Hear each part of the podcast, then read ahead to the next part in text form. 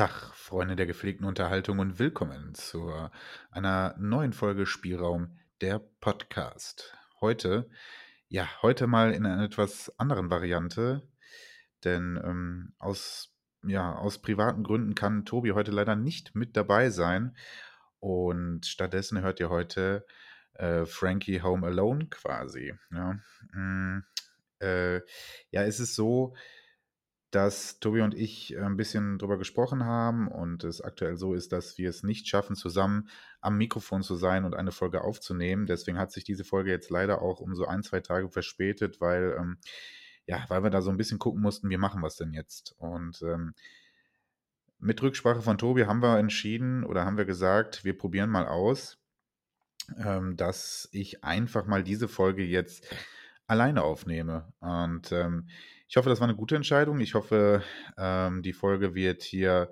qualitativ unseren Standard halten und ich hoffe, ihr habt da auch ein bisschen Bock drauf ähm, und denkt euch nicht, ach Gottchen, ohne Tobi, nee, dann auf gar keinen Fall. Weil ich weiß natürlich auch, äh, Tobis, Tobis ähm, emotionale Meinungen sind hier immer das Highlight der Folge, aber ähm, ja, es ist gerade so, dass wir nicht so ganz wissen, wann wir wieder, wann wir wieder halt zusammen hier sitzen können. Und ähm, wir waren grundsätzlich zufrieden mit der Hochladefrequenz und ähm, wollten jetzt nicht allzu lange ohne Content bleiben. Und weil wir die Folge ja jetzt auch schon angesagt haben, ähm, ja, wollten wir da jetzt nicht so völlig drauf verzichten. Und wie gesagt, da wir nicht so genau wissen, wann wir wieder zusammentreffen, beziehungsweise wann wir es schaffen, eine Folge ähm, zeitlich ähm, wieder aufzunehmen.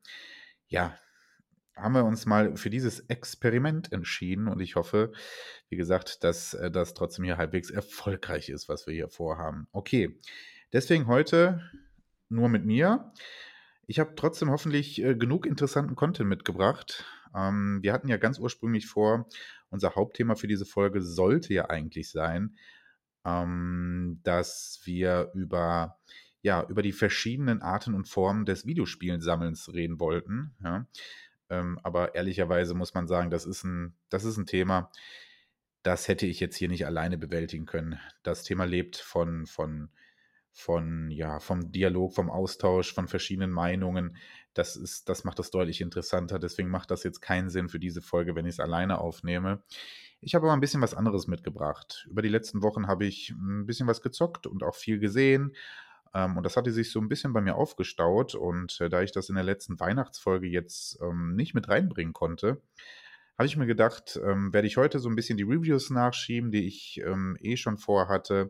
Das wird zu ein paar Filmen sein, das wird auch zu einem Spiel sein.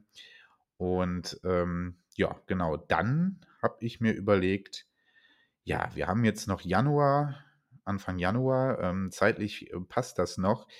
Was wäre ein Podcast oder was wäre zum Ende de, eines Jahres beziehungsweise zu Beginn eines Jahres, was wäre ein, ein, ein Podcast beziehungsweise irgendein anderer Social-Media-Kanal, der sich mit dem Thema Videospiele und Popkultur beschäftigt? Was wäre er ohne eine Top-Liste? Ja, wir alle lieben Top-Listen. Geben wir es doch mal zu. Ähm, wir lieben sie, wir wollen unbedingt wissen, wer welchen Film und wer welches Spiel am tollsten fand.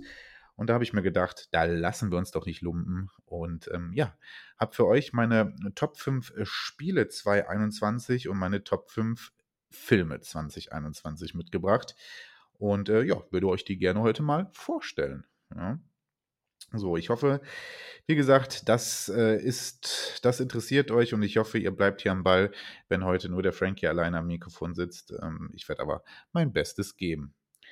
Ja, an der Stelle nochmal schöne Grüße an Tobi. Wir alle hoffen, du bist bald wieder mit dabei, denn ähm, nur so macht der Podcast so richtig Spaß. Ja. Ähm, gibt es außerhalb dessen was zu erzählen? Achso, ja doch. Ähm, vielen Dank für ja, für, für den Feedback, für die Klicks und Streams der letzten Folgen. Wir sind mit den Zahlen sehr zufrieden, ähm, sind sehr glücklich darüber, wie das so verlaufen ist. Uns freut es, dass wir da eine, ja, so eine, so eine kleine Gemeinschaft aufgebaut haben, die jede Folge hört. Ähm, wir versuchen uns immer zu steigern. Wir versuchen ähm, weiterhin mit euch im Austausch zu bleiben.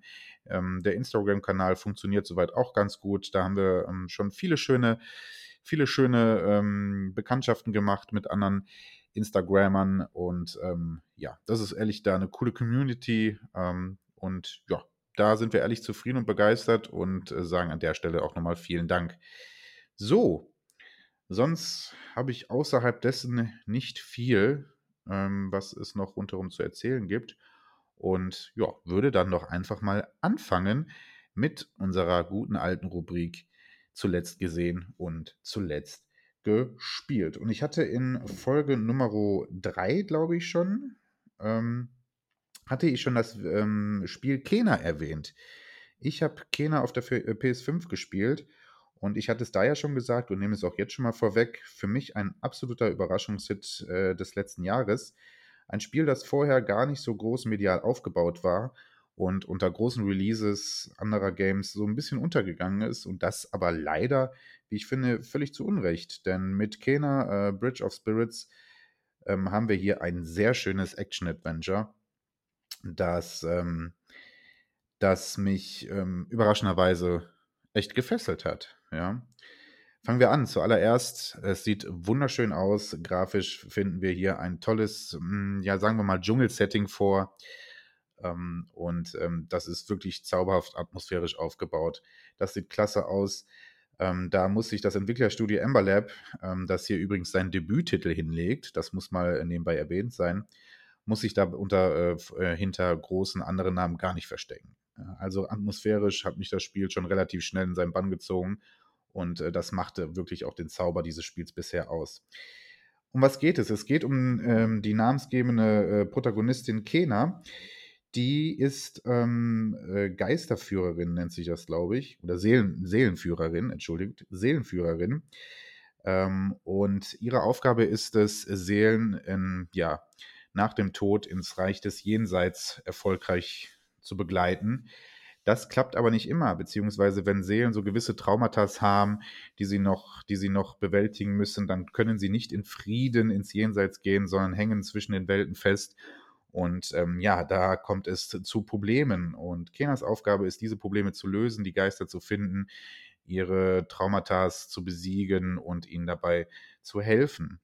Ähm, das klingt alles sehr düster, ist aber wie gesagt sehr na, wie soll man es sagen, sehr, sehr zauberhaft aufgebaut. Ähm, das hat, das hat, das hat sehr viel Schönes. Das ist alles, die Story rundherum macht auch Sinn. Was mir allerdings fehlte, und das ist wahrscheinlich der einzige Kritikpunkt meinerseits, hm, man erfährt, erfährt viel über die Welt und man erfährt viel über diese Geister und über ihr Dasein zwischen den Welten. Wen wir nicht wirklich richtig kennenlernen, ist Kena selber. Und das macht so ein kleines Problem im Spiel aus. Ähm, es ist nicht so, dass man keine Verbindung zu Kena aufbaut. Ähm, Kena ist ein, ein, eine liebe Frau, die ähm, mit Herz und Seele versucht, den anderen Leuten zu helfen und sehr aufopferungsvoll daherkommt. Man erfährt aber so ziemlich gar kein Background. Das macht es natürlich immer schwierig, wenn man so gar nicht weiß, hey, was steckt hinter dieser Person. Das fehlt diesem Spiel leider. Und das ist ein Kritikpunkt, der mir hin und wieder so ein bisschen negativ auffiel, wo ich mir dachte, hey, warum erfahre ich jetzt einfach nicht mehr, was mit, was, was macht Kena aus? Warum ist sie so, wie sie ist? Ja? Warum ist sie so selbstlos? Das fehlt mir ein bisschen. Ansonsten macht die Story aber Spaß. Ähm, ich glaube, es sind insgesamt drei verschiedene hm, Geister, deren Hilfe Kena in Anspruch nimmt, äh, andersrum, äh, die Kenas Hilfe in Anspruch nehmen und ähm, ja, jeweils mit drei verschiedenen Geschichten dahinter. Die sind aber schön aufgebaut und schön gemacht. Ähm, das eigentliche kleine Highlight an Kena ist aber natürlich, dass Kena nicht ganz alleine unterwegs ist, sondern sie wird begleitet von ähm, sogenannten kleinen Rotz. Also ein, ein Rott, mehr, mehr, Mehrzahl Rotz.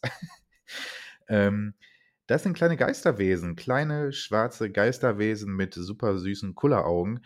Ähm, und äh, die sind äh, das Highlight des Spiels. Ich glaube, sie sind damals, als die im Trailer aufgetaucht sind, gab es da schon auch sehr positive Reaktionen drauf. Ähm, diese kleinen Geister können äh, sowohl im Kampf als auch im Rätsellösen ähm, sehr hilfreich sein und bringen da verschiedene Skills mit. Es ist insgesamt auch sehr clever in die Spiel, in, ins Gameplay mit eingebaut und in die Spielmechanik mit eingebaut geht auch gut von der Hand, ähm, die nebenbei zu führen und ihnen die Aufgaben zu stellen. Man macht das quasi per Kommandosystem. Das klappt wirklich ganz gut. Insgesamt ist die Interaktion zwischen Kena und diesen kleinen Geisterwesen auch wirklich süß gestaltet. Äh, man kann zwischendurch sich einfach hinsetzen, sie umarmen, sie küssen, mit ihnen spielen.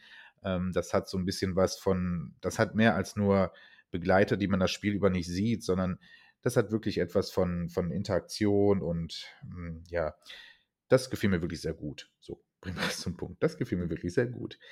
Ansonsten habe ich wirklich wenig zu meckern an Kena. Ähm, das Spiel hat eine angenehme Spiellänge. Ich habe ich hab so sieben Stunden, sieben, acht Stunden gebraucht, glaube ich. Ähm, und ähm, war rundum wirklich zufrieden. Und wie gesagt, es war einer meiner Überraschungshits dieses Jahr. Ähm, das wird sich äh, eventuell gleich auch nochmal in der Top-Liste wiederfinden. Eventuell. Ich will da nicht zu viel verraten. Und ja, von mir eine klare Kaufempfehlung. Kena, Bridge of Spirits für die PS5. Ähm, eventuell so im Release ein bisschen untergegangen. Gerne nachholen. Zauberhaftes Spiel. Hoppala, jetzt habe ich ja ein bisschen gerüttelt. Ja, was habe ich sonst noch gespielt? Ich habe tatsächlich gar nicht so viel gezockt, muss ich ehrlicherweise zugeben. Über die, gerade über die Feiertage ähm, war, wie gesagt, mit Kena beschäftigt. Viel mehr Futter hatte ich auf der PS5 nicht. Ich hatte auf der Switch die Ori-Teile nachgeholt. Das hatte ich ja hier ähm, in einer der vorigen Folgen auch schon erwähnt.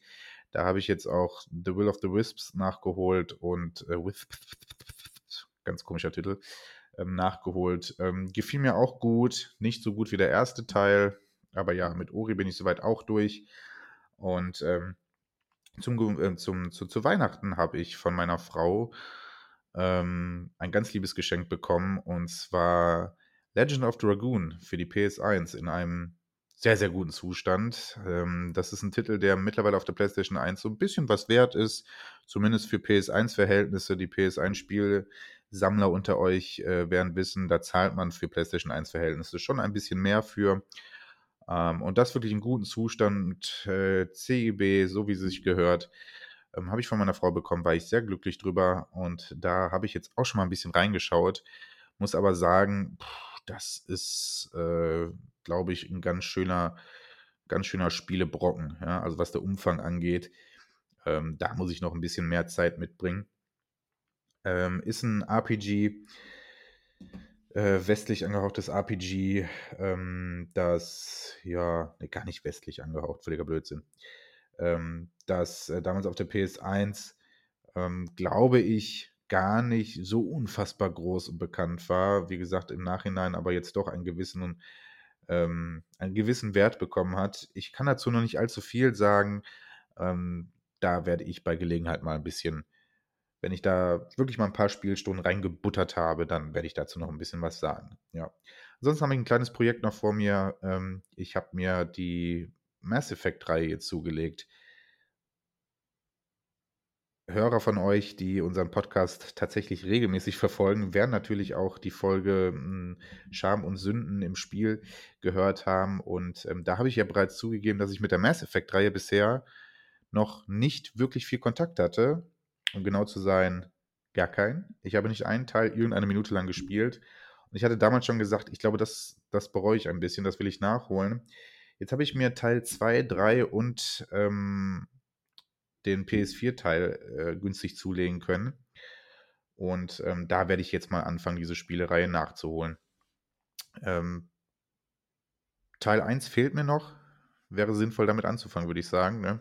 Deswegen kann ich tatsächlich noch nicht starten.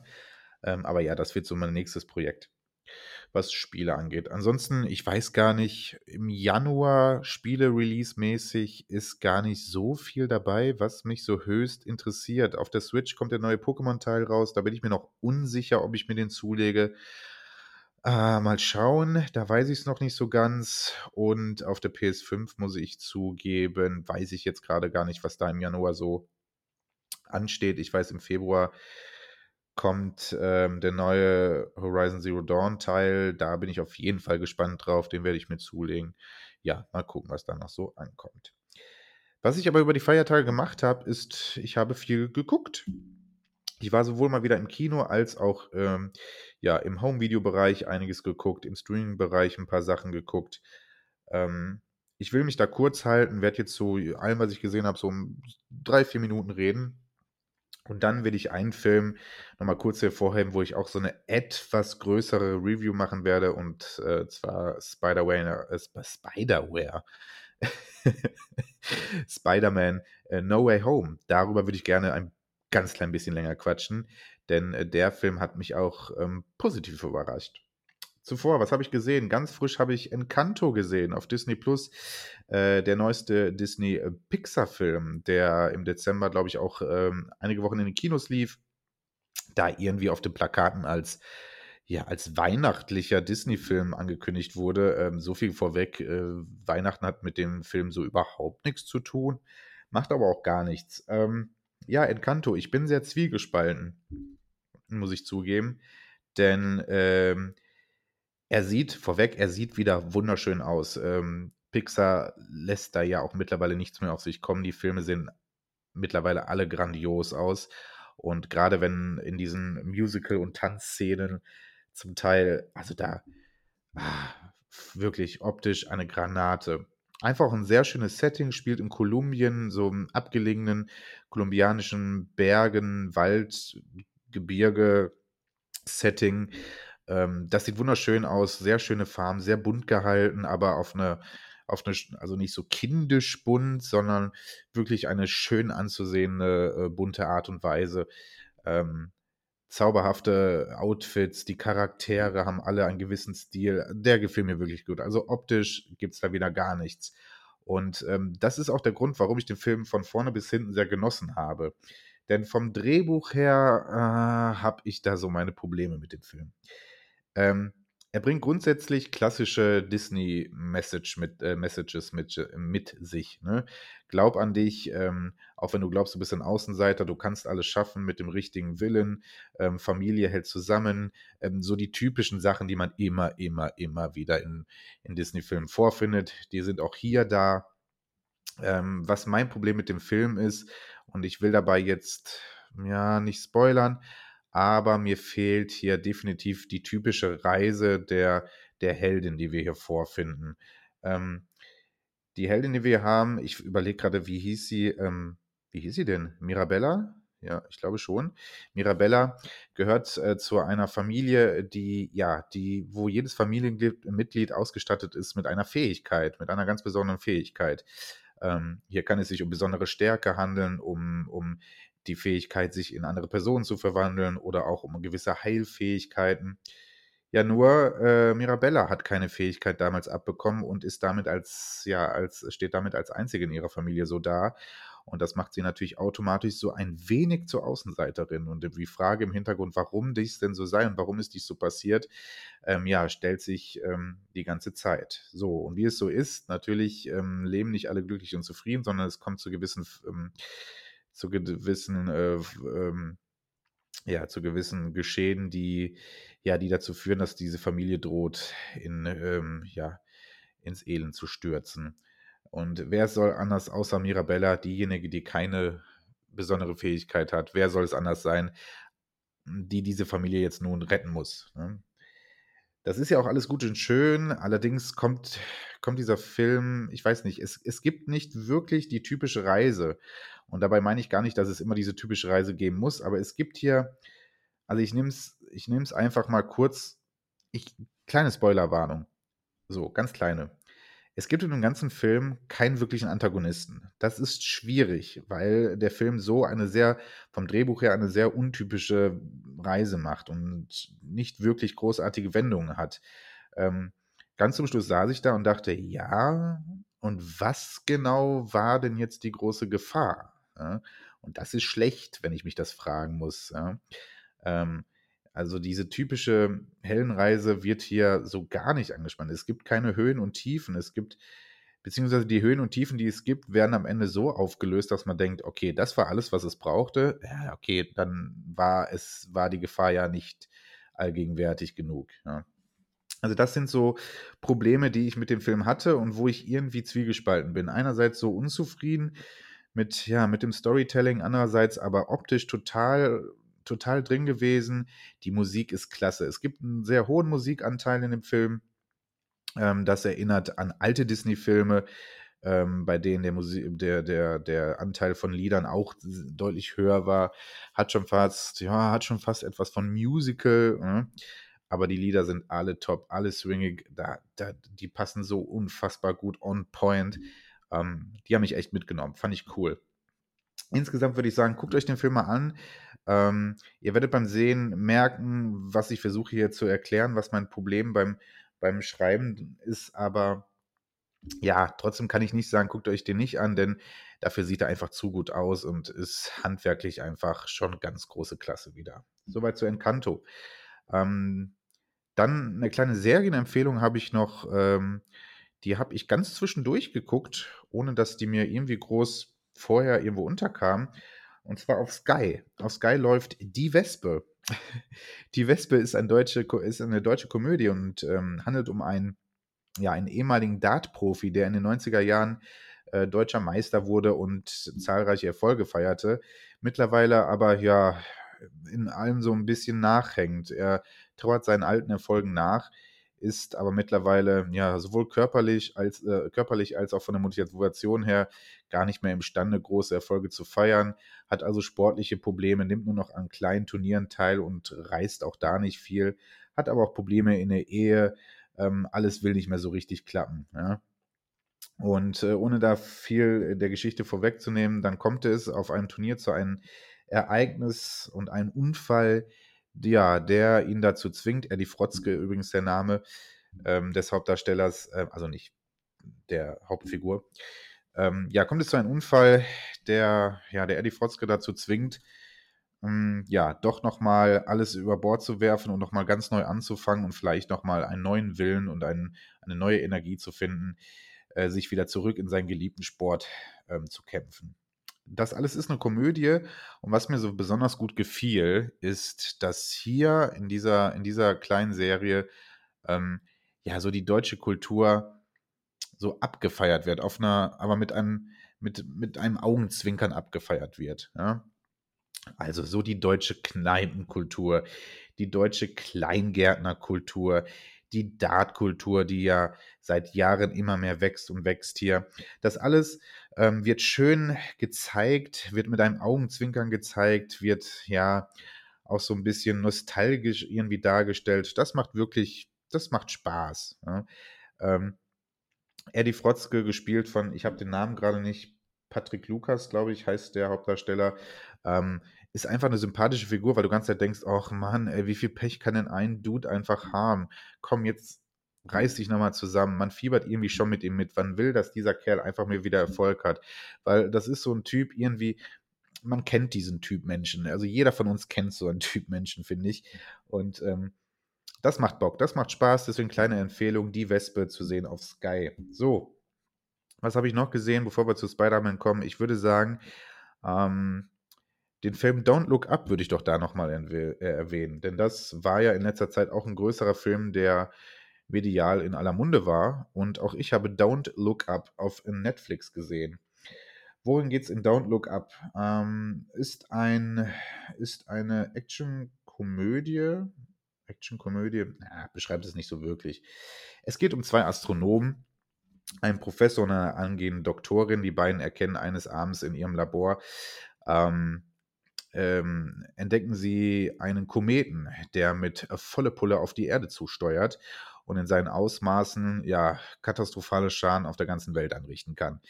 Also eine große Gefahr, die da auf die Welt zukommt. Es sind ihm noch sechs, sie rechnen dann aus, dass es ihm noch sechs Monate Zeit sind, bis dieser Komet die Erde treffen wird und wollen deswegen frühzeitig alarmieren. Doch das soll so überhaupt nicht klappen, denn weder Politik und Regierung reagieren auf, auf die Warnung der zwei Astronomen, noch, noch die Medien oder sonst wer will dieses Problem oder will diese Gefahr so wirklich ernst nehmen. Und ähm, sie treten, sie, sie, sie, sie, sie gehen, sie sitzen im Weißen Haus vor der, vor der Präsidentin und sagen, hey, wir haben hier eine Gefahr, ähm, werden dort aber gar nicht ernst genommen. Sie sitzen in großen Fernsehshows und äh, sitzen da und schreien, hey Leute, wir, wir müssen was tun, ja, und werden überhaupt nicht wahrgenommen. Die Social-Media-Seiten nehmen sie als Memes und ja, es wirkt total kurios, wie mit dieser doch echt drohenden Gefahr und dieser Warnung ähm, gesamtgesellschaftlich umgegangen wird. Und der Film hat natürlich ja jetzt Anschlag gefunden, denn ja, was soll man sagen?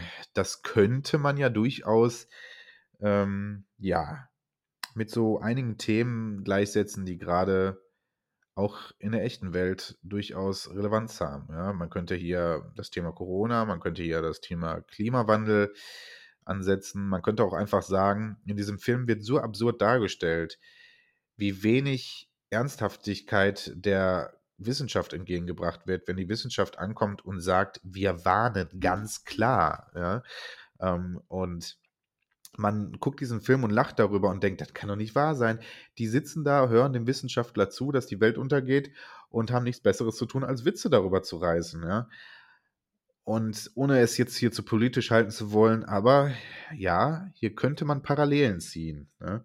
Gut, will ich jetzt an der Stelle aber nicht machen, ähm, aber mit Sicherheit war genau das der Grund, warum dieser Film dann doch höchste Aufmerksamkeit genossen hat. Ähm, dabei braucht er diese Parallelen gar nicht. Der Film kann für sich auch wunderbar funktionieren. Ähm, er ist mit einem Star-Ensemble besetzt. Leonardo DiCaprio und jo äh, Jennifer, äh, Jennifer, Lawrence spielen die zwei Astronomen. Ähm, Meryl Streep spielt eine kettenrauchende, ähm, kettenrauchende äh, Präsidentin äh, und ihr Berater, gespielt von Jonah Hill, ist auch völlig drüber. Also wirklich. Ähm, dann noch Kate Blanchett als, als äh, Moderatorin einer der bekanntesten äh, US-amerikanischen Shows, äh, die dann, ja, dann auch noch aufgrund einer Beziehung zu einer, zu einer, zu einem anderen Charakter äh, so ein bisschen mehr Screentime hat. Also Namen äh, ohne Ende ähm, die ihren Job auch alle gut machen. Leonardo DiCaprio spielt diesen Professor, der anfänglich ja sehr naiv und sehr ja, ängstlich daherkommt, eigentlich so ein bisschen paranoid wirkt und ähm, gar nicht diesen großen Trubel möchte. Er möchte gar nicht medial irgendwie Aufmerksamkeit erhaschen. Er möchte vor allen Dingen einfach nur warnen, ja. Ähm, nimmt dann aber eine interessante Wendung innerhalb des Films und da spielt er wahnsinnig gut. Jennifer Lawrence ist da aber die strikte Rebellin, die sagt, nein, ähm, wir, wir, verdammt nochmal, checkt ihr es denn nicht? Wir werden alle sterben. Sie hat überhaupt kein Verständnis für diese ganzen Spielchen, die medial da gemacht werden. Ähm, und spielt da die taffe Rebellin, äh, macht sie auch super gut. Wie gesagt, Meryl Streep gefällt mir sehr gut als, ja, als Präsidentin. Ähm, die ähm, durchaus Probleme wahrnimmt, aber sagen wir mal, ihre politischen äh, Machenschaften wichtiger sind. Im Hintergrund übrigens noch eine große Telekommunikationsfirma, ähm, die da auch noch ihre Finger mit im Spiel hat. Ähm, das ist schon alles, alles sehr gut gespielt. Ähm, für mich persönlich, mein kleines Highlight ist Jonah Hill hier als, als Sohn und Berater der Präsidentin. Der Kerl macht da wieder auch mal sein, sein eigenes Ding. Ähm, fantastisch. Ähm, von mir eine klare Empfehlung, Don't Look Up. Ähm, hat mir so gut gefallen, dass auch diesen Film wir gleich in meiner Top-Liste nochmal wiederfinden werden. So viel sei gesagt. So, das war schon mal einiges, was ich so erzählt habe. Ich hoffe, ihr seid alle noch ein bisschen dabei ähm, und habt nicht alle schon abgeschaltet äh, oder hört das hier gerade und denkt euch, boah, ohne Tobi geht das ja mal gar nicht. Ähm, ja, ich, ich, wir haben jetzt knapp eine halbe Stunde und ich muss, ich muss euch auch ehrlich sagen, ich sitze hier und denke mir, puh, ähm, es ist schon irgendwie seltsam, so alleine vor sich her zu sitzen und alleine vor sich her zu reden. Ja, das muss man mal ganz ehrlich sagen. Ähm, aber ich weiß, wofür ich es tue und ich hoffe, wie gesagt, das ist alles ertragbar, was ich hier mache. Kommen wir zum letzten Film, den ich noch gesehen habe und den ich äh, besprechen wollte. Vorweg, Matrix habe ich nicht gesehen, den neuen Film. Ähm, ich halte es kurz.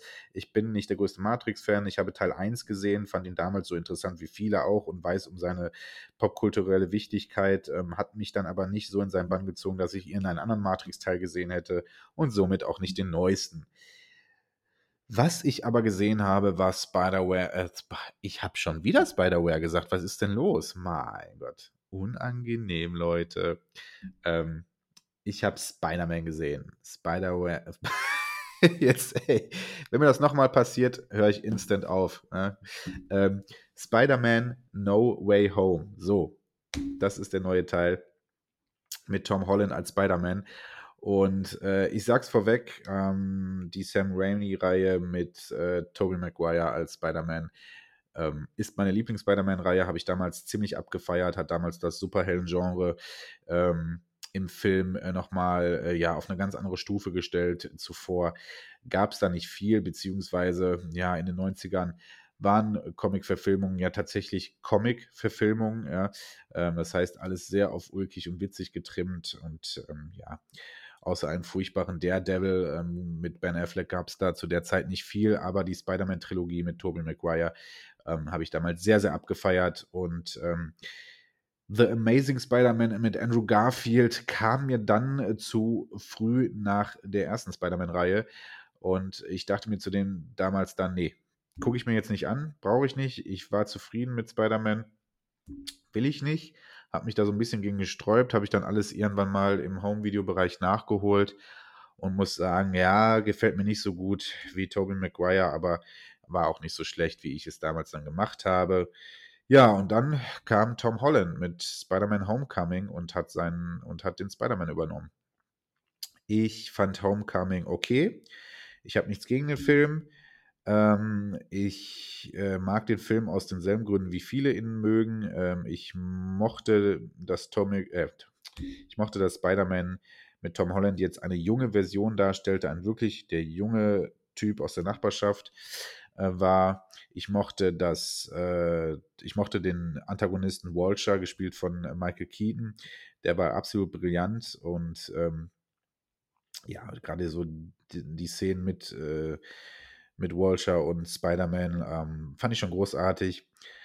Was mir aber leider überhaupt nicht zusagte, war so diese ganze Highschool und Love Interest und äh, bester Sidekick-Dude-Thematik. Das hat mich, das habe ich alles damals nicht gebraucht und deswegen war der Film bei mir so okay. Ja.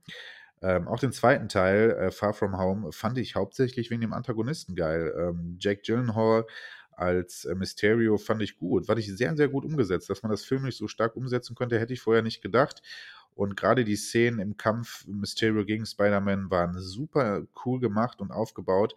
Ähm, aber auch da, dieses, dass dieser Film quasi darauf basierte, dass das Ding eine Klassenfahrt war, das war mir alles irgendwie, das habe ich alles nicht gebraucht, ehrlich nicht. Und ähm, ja, wie gesagt, ich fand die Teile okay, aber auch nicht überragend. Und von Teil 3 wusste ich einfach nicht, was ich erwarten sollte. So, und an der Stelle, ähm, ich werde jetzt weiter über Spider-Man äh, No Way Home reden. Mit absoluter Spoiler-Garantie, denn anders kann man diesen Film nicht bewerten, ohne dabei zu erwähnen, warum er so ist, wie er ist. Ja, äh, man kann es nicht anders machen, ohne zu spoilern. Deswegen an der Stelle, wer den Film tatsächlich jetzt immer noch nicht gesehen hat, er ist jetzt seit über einem Monat im Kino oder so, hm, und äh, aber nicht wissen will, was da so genau passiert, dann ist das jetzt für die nächsten, ja, sagen wir mal, zehn Minuten ähm, nichts für euch. Dann einfach mal vorspulen und ähm, ja, so, so viel dazu.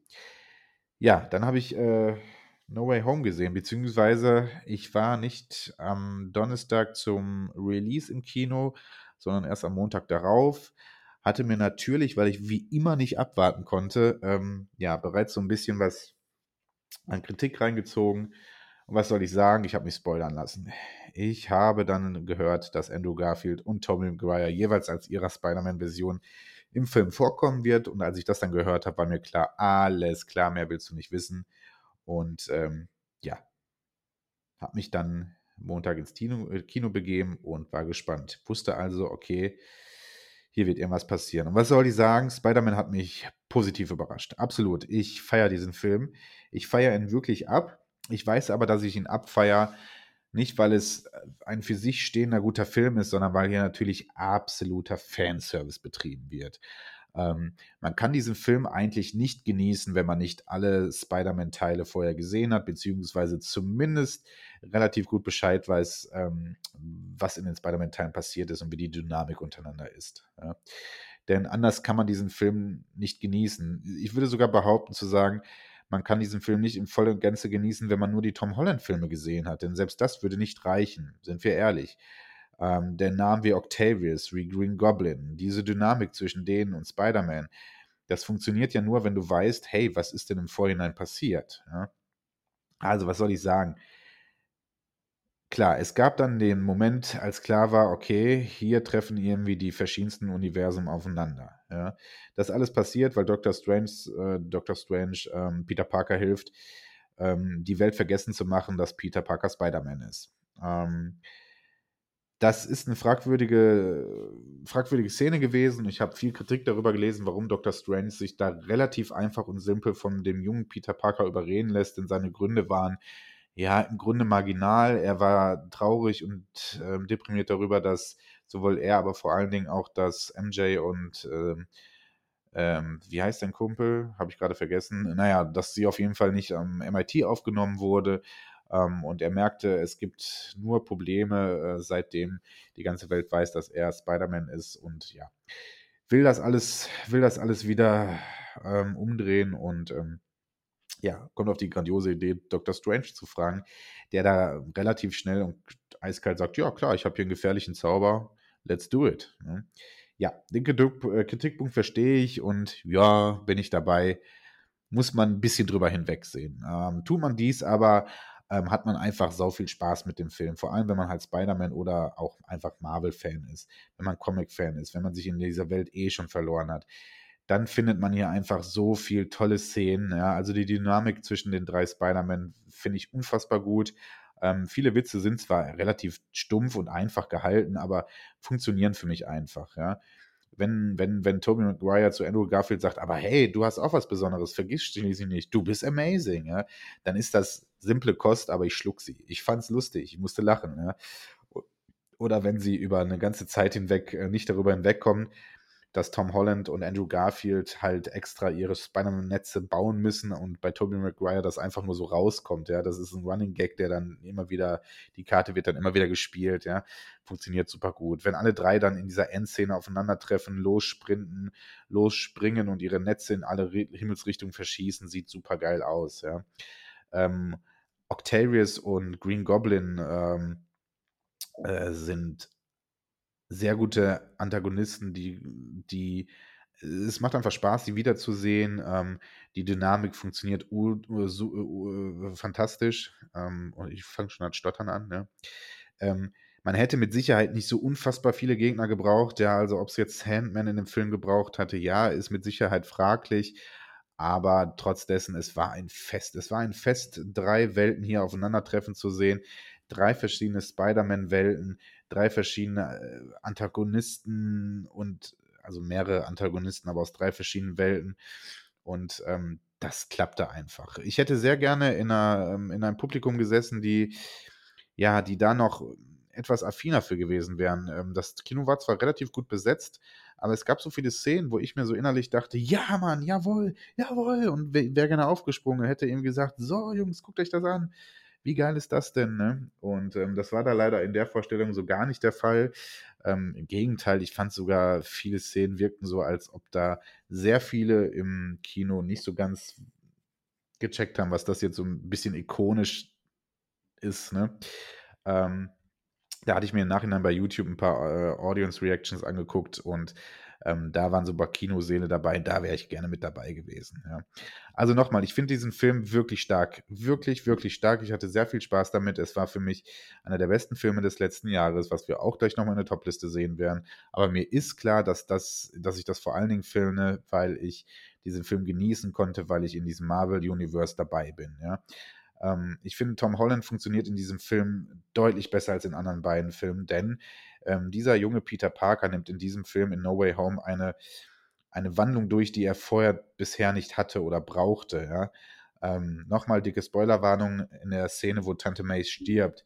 Ähm, bricht einfach der Charakter Peter Parker komplett auf. Er wandelt sich. Ja? Er wird von dem naiven, aber stets, ähm, ja, stets treuen und, und ähm, immer hilfsbereiten Spider-Man auf einmal zu einem jemanden, der gebrochen wirkt, der traurig ist, der vor allen Dingen auch versucht, äh, er wird rachsüchtig, auch wenn er versucht, dies zu unterdrücken, aber er wird rachsüchtig. In der Szene gegen Green, Glob äh, gegen Green Goblin, ähm, wo er auf einmal auf ihn einschlägt wie ein Verrückter. So haben wir Peter Parker, also Tom Hollands Peter Parker vorher noch nicht gesehen und das fand ich so wichtig, weil ein dritter Film, wo ich ein drittes Mal über zwei Stunden denselben Peter Parker sehe, hätte, finde ich, diese Reihe für mich dann nicht mehr funktionieren lassen. Es war so wichtig, dass er diese Wandlung durchgemacht hat, sodass ich jetzt sagen kann, hey, ich habe Bock darauf, mehr jetzt von ihm zu sehen, weil er jetzt ein anderer Charakter ist als vorher. Ähm, ja, wie gesagt, als einzelstehender Film funktioniert er wahrscheinlich nicht. Und er ist auch einfach, wenn man ganz objektiv vom Drehbuch her einfach mal durchgeht, ähm, ist er nicht, ist, ist er nicht, nicht einer der besten Filme der Welt. So, ja. Aber für mich funktioniert er ähnlich wie auch Endgame funktioniert hat, einfach als großer, großer Fanservice-Film, der so ein, so ein, so ein Comic-Marvel-Spider-Man-Herz einfach höher schlagen lässt. Und deswegen war er für mich einer der besten Filme, die ich letztes Jahr gesehen habe. So, so viel sei zu Spider-Man gesagt und so viel zu der Rubrik ähm, zuletzt, ge zuletzt gespielt und zuletzt gesehen. Es war, wie gesagt, deutlich mehr gesehen als gespielt. Ähm, ich habe mir auf YouTube auch dieses Seven vs. Wild, äh, Seven, mein Gott, ich habe heute, ich merke, wenn ich so viel alleine reden muss, dann wird es nach einer Zeit schwierig. So, ich konzentriere mich nochmal, einmal durchatmen. So. Ich habe auf YouTube auch Seven vs. Wild mir reingezogen. Ähm, bin da nicht ganz durch, habe mir da so die ersten acht oder neun Folgen angeguckt. Ähm, damit habe ich so ein bisschen auch meine Zeit verbracht über die Feiertage und ähm, muss sagen, ja, kann man sich auch angucken. So, aber an der Stelle will ich da nicht viel mehr drüber reden. Wir haben tatsächlich schon 40 Minuten gefüllt mit reinem Frankie-Content. Mein Gott, ne. Ja, da würde ich doch fast sagen, meine Top-Listen halte ich kurz und knackig. Aber ich will sie euch trotzdem gerne vorstellen, denn die Dinger kommen ja immer gut an. Ja, und äh, ich nehme es meins, meins vorweg. Ähm, ich nehme, äh, nein, was wollte ich sagen? Ich nehme es vorweg. Ähm, ich habe da sehr viel Mainstream-Sachen drin, aber in jeder der beiden Listen werden auch ein, zwei Sachen drin sein, wo man sagt, what the hell, warum? Ähm, ich versuche es dann immer so gut wie möglich zu erklären, aber ja, das, das macht ja halt so eine subjekt, macht ja so subjektive Top-Listen halt aus, ne? Dass da so das ein oder andere Ding bei ist, den, ja, das, der jetzt nicht vielleicht auf jeder Liste vorkommt. So, wollen wir es kurz halten? Fange ich an mit meinen Top 5 Spielen 2021. Äh, Und ähm, auf Platz Nummer 5 ist Resident Evil Village. Ähm, ich habe mich auf Resident Evil Village gefreut, als das angekündigt wurde. Ich war nicht der größte Teil 7-Fan.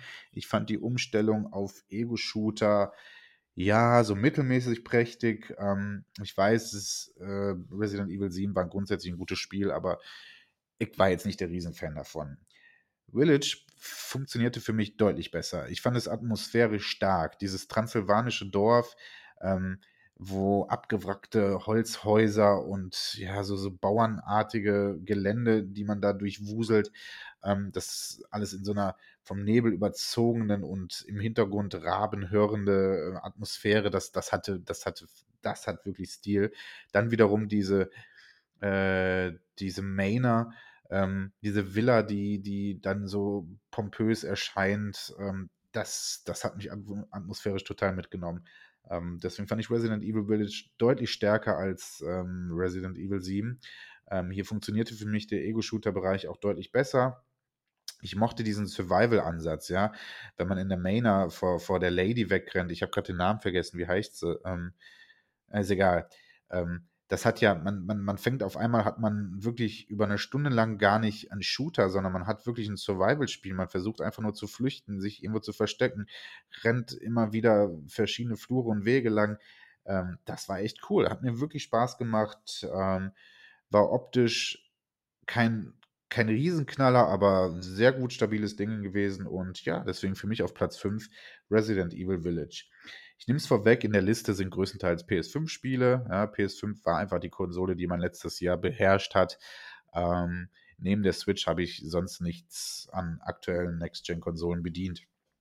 Auf Platz Nummer 4 Ratchet Clank ähm, Rift Apart. Als ich den Trailer dazu gesehen habe, ähm, noch vor PS5 Release, war ich hin und weg. Ey, wie geil sah das bitte aus, ja? schon da war klar, dieses Spiel wird auf jeden Fall auch ähm, ja, so eine Tech-Demo für, für die PS5 sein. Ja. Diese, diese Zeitsprünge, die man auch schon im Trailer sehen konnte, ja. Einfach fupp, wumm, wumm, wumm, in die, von einem Zeitportal ins andere, ja.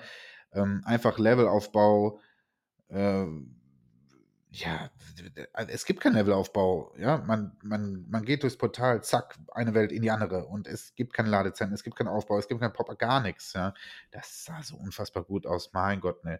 Und das Spiel hat einfach gehalten, was der Trailer gezeigt hat und das ist ja eigentlich der viel größere, ja, was viel mehr wert dann ist. Ja, das Endprodukt hat mir genau das gegeben, worauf ich mich so sehr gefreut habe. Ratchet und Clank steht eh schon für Qualität, sind wir ehrlich. Es gab wenn wir ehrlich sind, es gab nie einen schlechten Ratchet Clank Teil und auch dieser Teil ist sowohl von der Story her, sowohl ähm, vom, von den Hauptcharakteren her, die einfach sympathisch sind, mit denen man mitgehen will, als halt vor allen Dingen von der Technik her einfach grandios. Es hat Jump-and-Run-Elemente geht mittlerweile schon in den Action-Adventure-Bereich, wenn wir ehrlich sind, ja. Ähm, es hat diese verrückten, crazy, durchschlagkräftigen Waffen, die bei Ratchet Clank einfach immer gang und gäbe sind. Es hat alles, was ein gutes Ratchet Clank-Spiel braucht. Es ist wahrscheinlich das bisher beste Ratchet Clank-Spiel. Ähm, die Story macht Spaß. Ähm, es macht Spaß zu sehen, wie, wie Ratchet erkennt, hey, ich bin nicht der letzte Lombards, sondern hier gibt es noch eine Lombards-Lady, die man übrigens auch spielt. Ähm, ich kann nichts Schlechtes über dieses Spiel sagen. Ja? Ich kann wirklich nichts Schlechtes darüber sagen.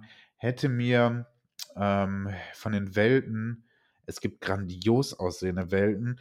Mir gab es zwischenzeitlich zu viele Welten, die mir dann aber ein bisschen zu mager und ja, einfach so vom Detailgrad her noch so, da, da hätte ich mir noch mehr gewünscht, gerade weil es dann wiederum Welten gibt, die wirklich zeigen, was diese Konsole kann. Ja? Ähm, gab es für mich da viel, zu viele Welten, die zwischendurch so ein bisschen lahm aussahen. Das ist aber wirklich Meckern auf sehr hohem Niveau. ansonsten Ratchet Clank Rift Apart ein Must-Have-Titel für die PS5 letztes Jahr. Auf Platz 3 haben wir das eben genannte Kena. Ich werde nicht mehr viele Worte darüber verlieren. Für mich ein absoluter Überraschungshit und eine absolute Empfehlung. Ähm, wer wem den Titel untergegangen ist, bitte nachholen. Auf Platz Nummer 2 wird, nein, ist Guardians of the Galaxy. Ähm, nach Avengers endlich ein erfolgreicher, ähm, ja, ein erfolgreicher, erfolgreicher Videospiel-Port ähm, eines, ähm, eines Marvel-Franchises von Square Enix. Ähm, was ich an Guardians of the Galaxy vor allen Dingen aber feier, ist, es ist einfach mal wieder ein krasses Solo-Kampagnenspiel ohne Pipapo drumherum. Also genau das Gegenteil von The Avengers. Ähm, und das hat mir Bock gemacht, das gefiel mir. Ja, hier wird gar nicht versucht, irgendwie Multiplayer-Komponenten und Koop-Komponenten dem Spiel beizufügen, was es auch wirklich nicht gebraucht hätte. Obwohl es natürlich, gerade bei Guardians of the Galaxy hätte man sagen können, naja, klar, ich habe ja eine stets ich habe ja eine Gruppe hier, die stets miteinander rumläuft. Ja, warum kann ich hier nicht Koop direkt einfügen?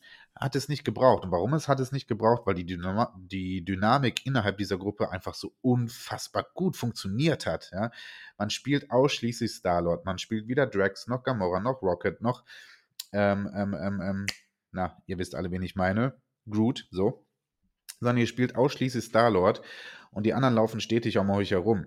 Aber ihr interagiert einfach ständig mit denen. Es gibt ständig Dialoge. Ja? Und diese Dialoge sind halt nicht einfach nur nervig oder bringen einen ständig raus. Nein, ganz im Gegenteil. Sie fügen sich unfassbar gut ähm, in die Szenerie ein. Ja?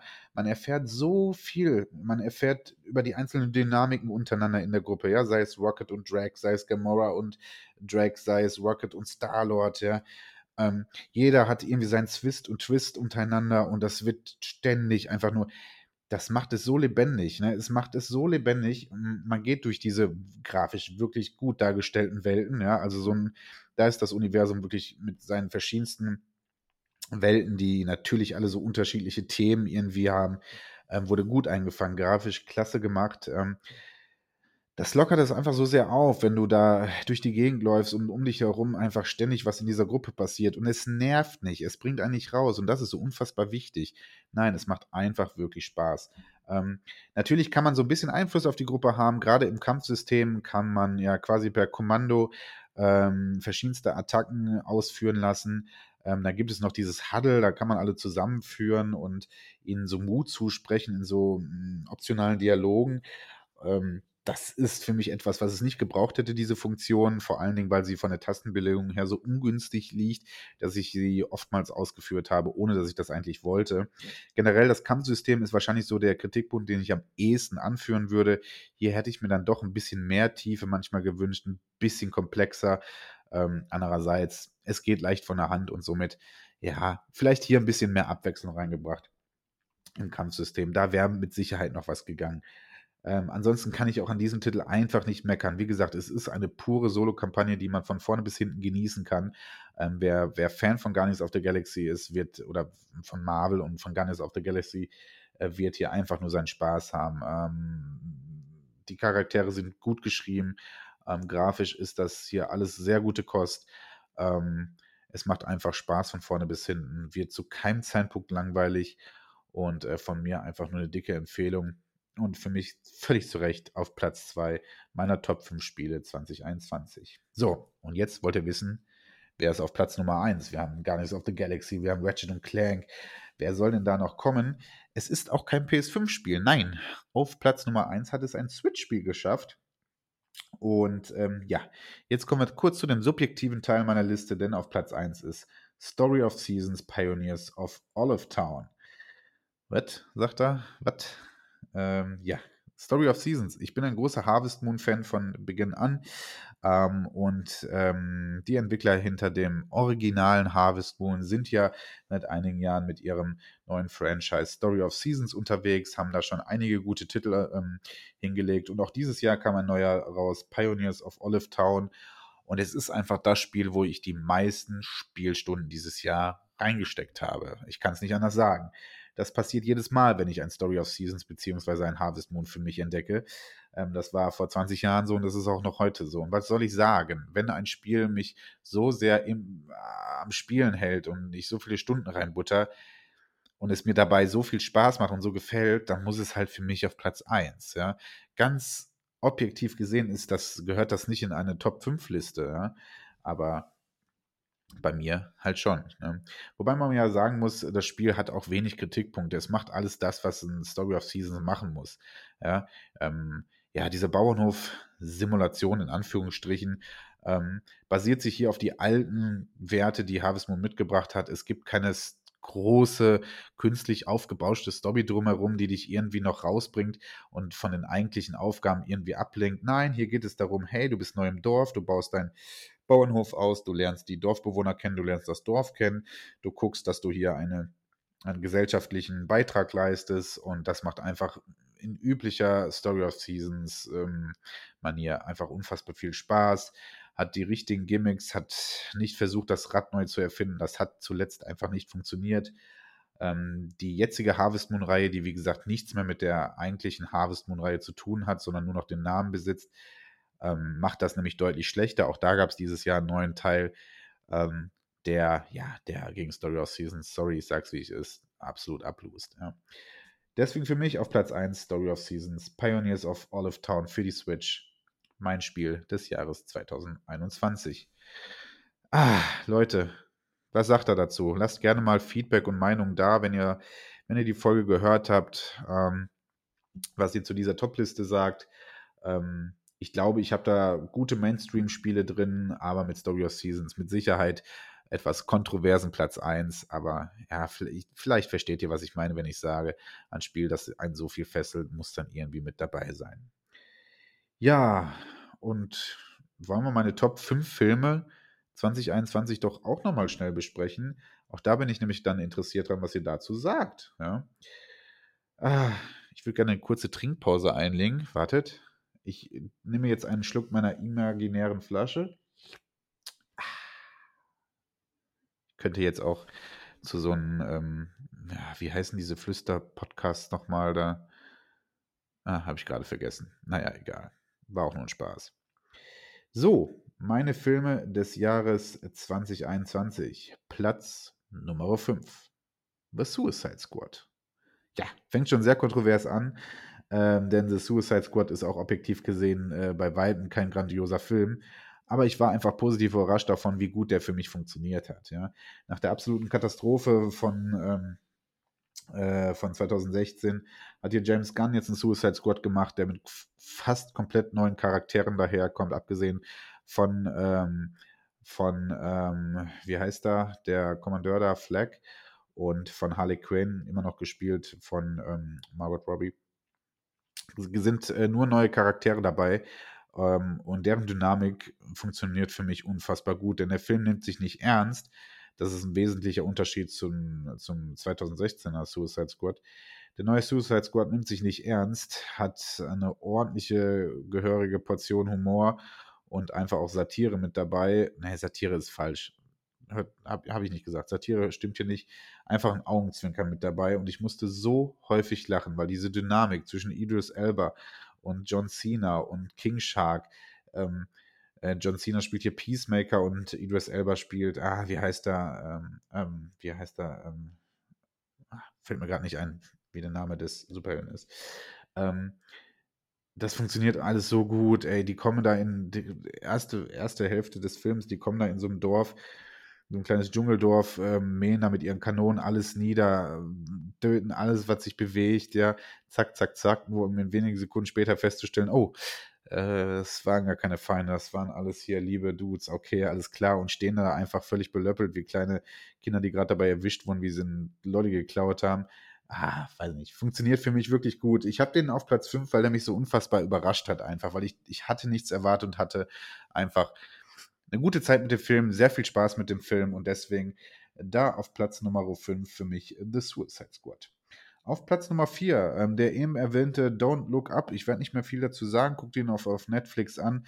Ähm, Satire, Gesellschaftskritik, alles mit dabei, eine gesunde Portion Humor, ähm, Schauspielerleistung, äh, High-End-Level. Deswegen ähm, absolute Empfehlung. Don't Look Up hat mir sehr viel Spaß gemacht. Auf Platz Nummer 3 vielleicht ein Film, den nicht jeder mitbekommen hat und den ich, von dem nicht jeder schon gehört hat.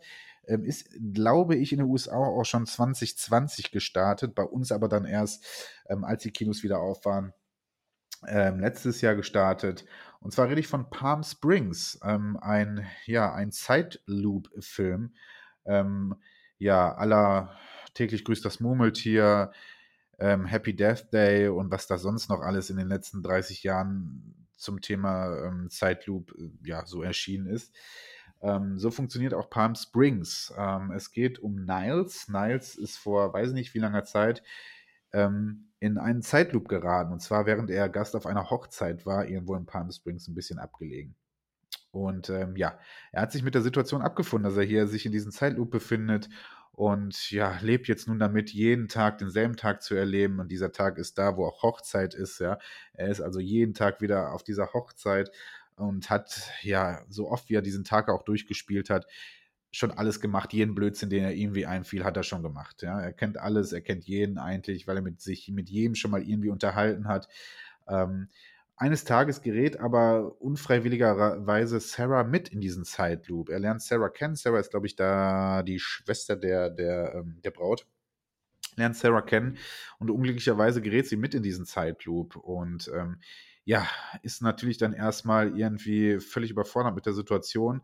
Doch als dann auch sie erkennt, dass sie keinen Ausweg mehr findet und ähm, die beiden einfach ja dann sich dazu entschließen, gemeinsam jeden Tag aufs Neue den größten Blödsinn der Welt hinzulegen, dann entwickelt der Film so eine schöne Dynamik und ähm, die beiden untereinander, als aber auch das, was sie so anstellen, macht so viel Spaß zuzugucken. Also es ist nicht dieser typische Zeitloop-Film, der, ja, der zeigt, was schon andere Filme gezeigt haben, sondern irgendwie hatte eine ganz neue Komponente, ist sehr humorvoll. Andy Samberg natürlich wie immer einfach, der, der, der, der spielt ja quasi immer so denselben Dude, immer diesen verpeilten, liebenswürdigen Dude, ja. Wer Brooklyn 99 kennt, weiß, was, was für ein Charakter ihn da erwartet. Ähm, aber wirklich liebevoll gemacht, ähm, sehr gut geschauspielert von beiden. Sie tragen den Film wirklich gut. Und ähm, ja, absolute Empfehlung von mir. Wer Palm Springs nicht gesehen hat, ähm, ist auf Amazon Prime zu sehen, glaube ich, ja. Und ähm, ja, hat mir so viel Spaß gemacht, dass ich gesagt habe, hey, der Film ist mir so hängen geblieben, der gehört in meine Top 5 Liste und ähm, deswegen auf Platz 3 Palm Springs. So, Platz Nummer 2, ich halte es kurz, Spider-Man. ich habe schon schon wieder getan. Okay, an der Stelle tschüss, ich höre auf, ich kann leider Spider-Man nicht mehr aussprechen. Okay, ich versuche es nochmal nicht Spider-Ware, Running Gag dieser Folge, Spider-Man No Way Home, so, ähm, hat es für mich auf Platz 2 geschafft. Ich habe gerade alles zu dem Film gesagt. Ähm, ja, grandios. Und Platz Nummer 1 der Filme 2021 für mich Dune. Ähm, ich habe mit dem Dune-Universum, ja, ich hatte mich da so ein bisschen reingelesen, schon schon vor einigen Jahren da ein bisschen reingelesen. Ich kenne den Film aus den 80ern. Ähm, ich äh, habe so ein bisschen, wie gesagt, alles drumherum gelesen. Ich bin also nicht neu in dieser Welt und als dann der neue Dune-Teil von Jack, äh, von Denis Villeneuve ähm, angekündigt wurde, war ich schon ein bisschen gehuckt. Denn Denis Villeneuve ist für mich das, was Blockbuster-Kino und vor allen Dingen optische, ähm, ja, optische Meisterwerke ausmacht. Äh, der, der Blade Runner von 2017 war für mich also rein vom Stil und von der Optik her ein absolutes Meisterwerk. Und auch hier bei Dune funktioniert das unfassbar gut. Die Geschichte von Dune, und da müssen wir ja ganz ehrlich sein, von diesem Dune-Teil jetzt, von diesem Film, ist rar. Es geht, es geht darum, dass einem gezeigt wird, worum geht es. Was ist der Planet Dune? Was, ähm, warum gibt es Familien, die verschiedene Planeten beherrschen? Warum wechselt jetzt die Herrschaft dieses Planeten von der einen Familie zur anderen? Und wer ist der Imperator? Und warum wird das so entschieden? Und wer ist überhaupt wer, das wird in dem Film beigebracht und viel mehr eigentlich ja auch nicht. Denn der Kritikpunkt dahinter, dass dieser Film eigentlich keine ganze Geschichte erzählt, ist ja absolut richtig. Ähm, und es ist ja auch eine fragwürdige Entscheidung gewesen, denn ähm, bis, zum, bis zu den ersten Zahlen war ja gar nicht klar, ob es einen zweiten Teil geben wird. Und hätte es den nicht geben, mittlerweile ist klar, dass es diesen geben wird, ähm, wäre der nicht gekommen, hätten wir hier einen Film, der absolut unvollständig ist. Ja, so viel muss man sagen. Jetzt wissen wir, da wird ein Teil folgen und die Geschichte wird zu Ende erzählt werden. Ähm, und das macht diesen Film, den, diesen Dune jetzt dann umso sehenswerter. Denn Leute, was ihr da seht und wer es nicht im Kino geschafft hat, sorry, tut mir leid, man kann diesen Film mit Sicherheit auch anders genießen, aber nicht in so vollen Ausmaßen wie im Kino, weil diese Bilder, die kreiert werden. Also ihr müsst euch vorstellen, ein fucking Sandplanet. Wie geil, wie interessant, wie lebendig, wie monströs kann man einen Sandplaneten darstellen. Ja? Das schafft wahrscheinlich nur Denis Villeneuve, ja, und das ist so unfassbar, das hat im Kino so auf mich gewirkt. Ich habe tagelang diese Bilder im Kopf gehabt, ja. Ähm, schauspielerisch haben wir hier, ähm, haben wir hier auch, soweit ähm, gibt es nichts dran auszusetzen. Ähm, ähm, Chalamet macht das hier als, als, ähm, als Hauptdarsteller sehr gut. Ähm, ich ich habe manchmal Probleme mit seiner Mimik gehabt. Das ist okay. Das hat mich, hat mir den Film jetzt aber nicht ganz kaputt gemacht. Ansonsten die Dynamik untereinander funktioniert. Aber wie gesagt, vor allem dieser Film im Ganzen als, als optisches Meisterwerk zu sehen, das ist das, was mich so umgehauen hat. Ich bin gespannt, wie, ähm, wie Teil 2 die Geschichte weiter erzählen wird, auf ihre Art und Weise. Ich weiß ja, wie sie theoretisch weitergeht. Ähm, man muss ein bisschen Affinität auf jeden Fall für Sci-Fi und für diese, für diese Dune-Welt mitbringen, sonst bringt dieser Film einem überhaupt nichts. Aber mich hat er wirklich mitgerissen und ist mir von den Filmen 2021 einfach am meisten im Kopf geblieben. Und äh, deswegen für mich äh, Dune auf Platz Nummer 1 meiner Top-Filme 2021. So, Leute, das waren meine Top-Listen. Ähm, wir haben eine Stunde rüber. Wahnsinn. Hätte ich nicht gedacht. Geht schneller, geht schneller, als ich dachte. Ich habe zwischenzeitlich, glaube ich, auch sehr schnell geredet. Tut mir leid an der Stelle. Aber wenn man einmal so ein bisschen im Flow ist und weiß, man ist derjenige, der hier gerade den Content füllt, dann ähm, ja, gerät man da so ein bisschen rein. Ja, meine Top 5. Ich bin gespannt, ob äh, was ihr dazu sagt. Ähm, gebt mir gerne Feedback über Insta, ähm, wenn ihr die Folge gehört habt. Ähm, das würde mich freuen. Ähm, schreibt mir, was ihr zu den Top-Listen von meinen Top-Listen haltet. Ob ihr da d'accord geht, ähm, ob ihr einiges, was habt ihr davon gespielt und gesehen? Oder könnt ihr mir auch gerne einfach eure eigene Top-Liste ähm, dazu senden. Ja, Leute, das war eine weitere Folge Spielraum der Postcard. Äh, der, der, der, mein Gott, Leute, nach einer Stunde, ich kann es nicht mehr. Ich sag's euch ganz ehrlich. Spielraum der Podcast. Ich werde selbstverständlich aus ehrenvollen Gründen ähm, kein Trivia to Go hier machen, denn das ist absolut ähm, äh, Tobis äh, Werk und äh, da werde ich mich selbstverständlich ohne, ohne Absprache nicht dran trauen. Ja, Trivias gibt es nur, wenn auch Tobi dabei ist. Ansonsten, wie gesagt, hoffe ich, dass wir bald wieder zusammen am Mikro sitzen werden und für euch die Folgen aufnehmen. Ähm, wir werden jetzt erstmal so im Takt alle zwei Wochen bleiben. Ähm, und wie gesagt, ich hoffe, dass das hier was, äh, dass dieses, diese, dieser kleine Solo-Ride von mir hier keine, keine dauerhafte Lösung sein muss. So, Leute, das war's.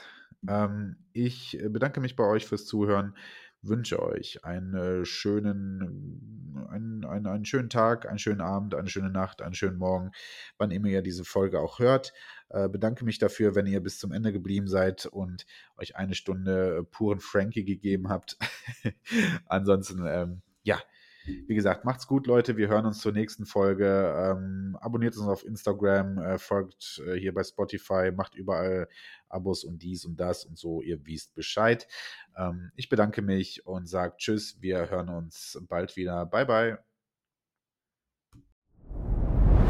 Dir hat dieser Podcast gefallen? Dann klicke jetzt auf Abonnieren und empfehle ihn weiter. Bleib immer auf dem Laufenden und folge uns bei Twitter, Instagram und Facebook. Mehr Podcasts findest du auf meinpodcast.de.